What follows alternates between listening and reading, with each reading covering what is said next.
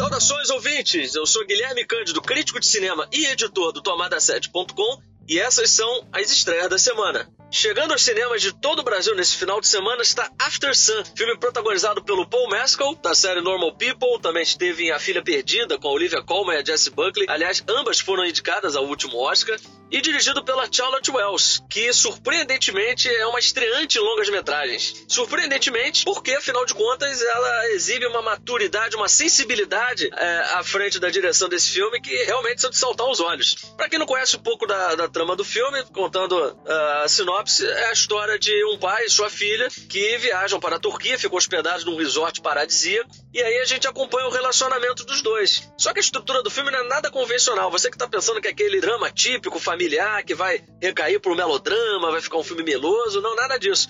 Porque afinal de contas, o que a Charlotte Wells propõe, afinal de contas ela é roteirista também, é uma reflexão acerca das memórias, é, acerca do. É, é, um filme que é muito fácil da gente se identificar, né? Porque uma coisa é a gente ter uma visão dos nossos pais enquanto somos crianças. Outra coisa, quando, conforme a gente vai ficando mais velho, essa visão vai, vai mudando, né? Conforme a gente vai ficando mais maduro, vai tendo mais bagagem de vida, vai entendendo as coisas por outro prisma.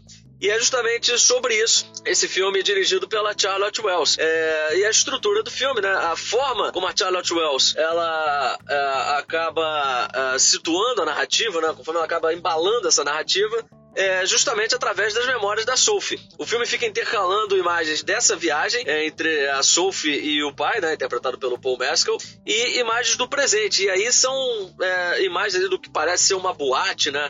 É um ambiente muito escuro, com luzes intermitentes, e parece realmente que ela está recordando essa viagem que foi muito marcante. E a, gente, e a Charlotte Wells ela faz a gente entender por que, que essa viagem realmente foi tão marcante para Sophie. Mas o mais interessante disso é que o filme, ele, embora ele tenha toda essa temática envolvendo é, as memórias, né, e ele traz muito, ele é muito fechado nesse relacionamento do Callum, que é o Paul Mescal, e a Sophie, a própria estrutura, ela traz uma complexidade maior, porque o filme começa com uma filmagem caseira, né, afinal de contas, uh, quase todas as cenas envolvendo as memórias da Sophie uh, são mostradas através daquelas gravações feitas com uma, filmadora que hoje em dia a gente pode chamar de arcaica, né?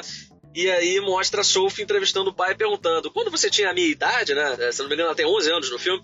Quando você tinha a minha idade, você imaginava estar onde você está hoje? E é uma pergunta que pode soar despretensiosa para uma criança, mas que visivelmente impacta no, no pai, né? No Paul Mescal. Não nessa cena inicial, porque é, a reação dele não é tão aprofundada, mas o filme, é, essa é uma questão que o filme acaba desenvolvendo é, ao longo da narrativa. E a Charlotte Wells não se esquiva é, da, das consequências dessa pergunta, né? Embora uh, tenha muita margem para interpretação, principalmente é, em, em torno do Callum, né, o personagem do Paul Mescal, o filme ele, ele faz um, um estudo das memórias que realmente é muito fascinante. Não só pelas memórias em si da, da Sophie, né, que é, tem muita coisa que é, dá pra ver que foi recordado, realmente gravado pela câmera, que a gente vê que realmente são memórias dela, mas tem coisas que é, são lacunas que foram preenchidas pela Sophie. Mas o interessante mesmo, o que me chamou mais atenção nesse filme, é a, a estrutura e o que, que a Charlotte Wells acaba propondo. Porque acaba a, a, câmera acaba servindo como uma metáfora de como funciona o nosso cérebro, né? De como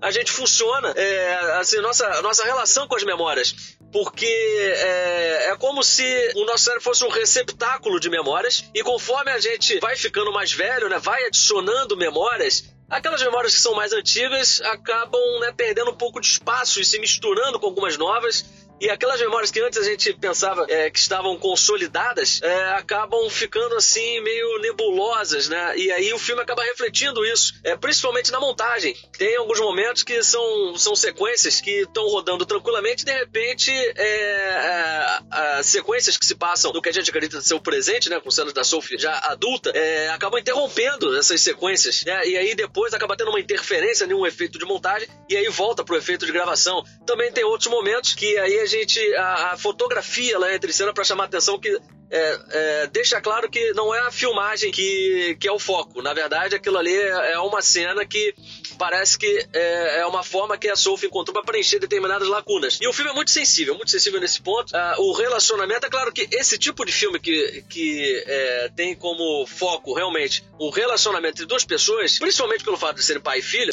é fundamental que haja uma química entre os dois. E nisso, After Sun acerta em cheio mais uma vez. Não só pela grande atuação do Paul Mescal, realmente uma atuação é, digna de ser lembrada na, na, temporada de premiações, mas também com a Sophie. E o relacionamento deles é fundamental para a eficiência da narrativa. É aquele tipo de filme que é, é gostoso de assistir, né? Que a gente é, sente simpatia, empatia pelos personagens e são discussões assim de, de pai e filho que são conduzidos com naturalidade pela direção, são atuações bem naturais, não tem nada forçado, nada melodramático. O único ponto negativo que fica assim no filme, não sei nem se dá para chamar de ponto negativo, é porque é, o roteiro da Charlotte Wells talvez é, é, peque um pouco na falta de contundência em determinados é, momentos.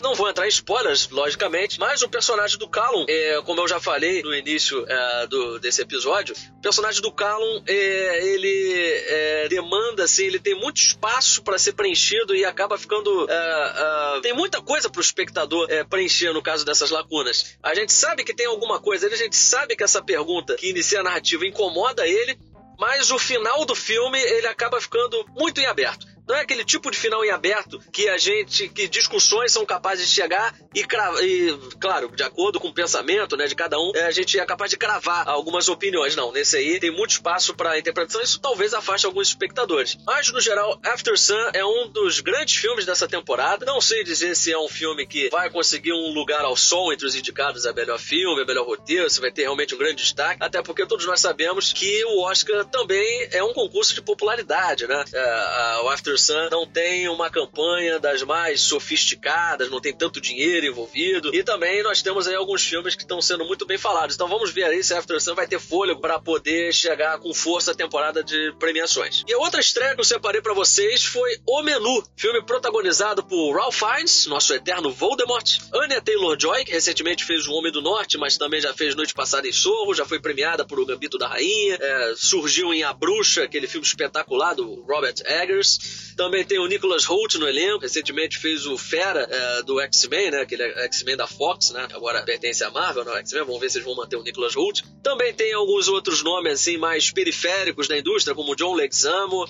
tem a Janet McTee, fez sucesso na série Ozark, enfim. Quando, quando você bate os olhos assim no pôster, dá para perceber que é um elenco muito rico e é um elenco também muito heterogêneo também. Isso é um dos ingredientes que faz de um menu um dos filmes mais irresistíveis da temporada, porque é, sem dar muito spoiler, né, quanto menos menos se sabe desse filme, né? melhor é a experiência. Que é, uma, é, é um filme recheado de surpresas, é, é, um, é um suspense daqueles que você fica realmente querendo saber o que vai acontecer. É um filme imprevisível, tudo pode acontecer.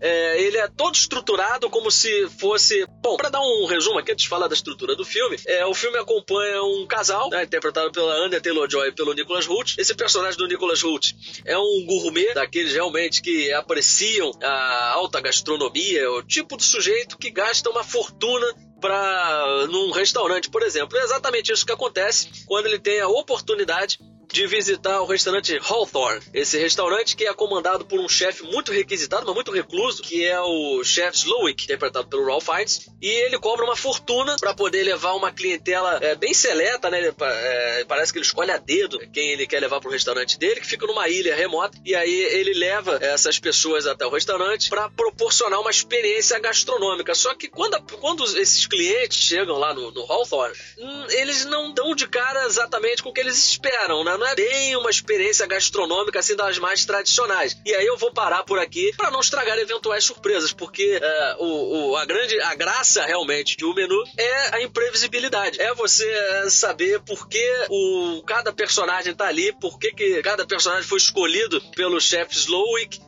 Aliás, é, é, é, um personagem que o, Ralph Fiennes ele, ele faz com tremenda competência, afinal de contas é um, é um grande ator e em alguns momentos ele lembra inclusive o personagem que ele interpretou em O Grande Hotel Budapeste. É um filme muito bom, dirigido pelo Wes Anderson. É, ele é um cara que ele, ele sabe interpretar papéis que demandam assim, uma sofisticação, uma elegância, um refino no trato com as pessoas, com as palavras, isso ele faz muito bem mas ele também traz um, uma aura sombria, assim, esses chefes loucos, de você saber, assim, pô, o que, que esse cara é, afinal de contas? Será que esse cara é, é uma pessoa do bem? Será que ele é um vilão? E aí a gente fica né, né nessa, nessa expectativa. Como eu já falei, é um filme dirigido pelo Mark Mylod, é o diretor da premiadíssima série da HBO Succession, e é o roteiro dos mesmos criadores do Succession. É um filme que ele propõe algumas reflexões, algumas críticas sociais, é, é um filme que cutuca, ele dá uma cutuca cutucada generosa é, nessa, como é que eu posso dizer, nesse culto aos influencers, né? E aos própria, a própria forma com que os influencers lidam com seus objetos de fascínio, digamos assim, e, e a elite, né? A elite é o, é o grande foco, é o grande alvo de o menu e eu confesso aqui que sobra até para os críticos, hein? Eu realmente eu me surpreendi porque é um momento ali que sobra até para os críticos gastronômicos, aí dá para estender aos críticos de cinema, mas aí eu vou deixar para vocês saberem o que, que eles falam dos, dos críticos. Bom, o menu está chegando aos cinemas nesse final de semana, exclusivamente nos cinemas. E se você se interessa mais pelo filme, se você já assistiu ao filme e quiser se aprofundar, eu recomendo aqui a crítica que eu fiz para o filme no tomada7.com. Essa crítica que foi originalmente publicada como cobertura do Festival do Rio 2022. E lá no tomada7.com, como sempre digo aqui, você encontra uh, textos falando sobre a indústria, artigos sobre o que está bombando no momento, uh, críticas dos grandes lançamentos e até de filmes mais antigos. Então, por favor, dê uma olhada lá, vai lá no tomada7.com. E por hoje é só, meus queridos. Muito obrigado pela atenção de vocês. Até o próximo Estreias da Semana. Tchau, tchau.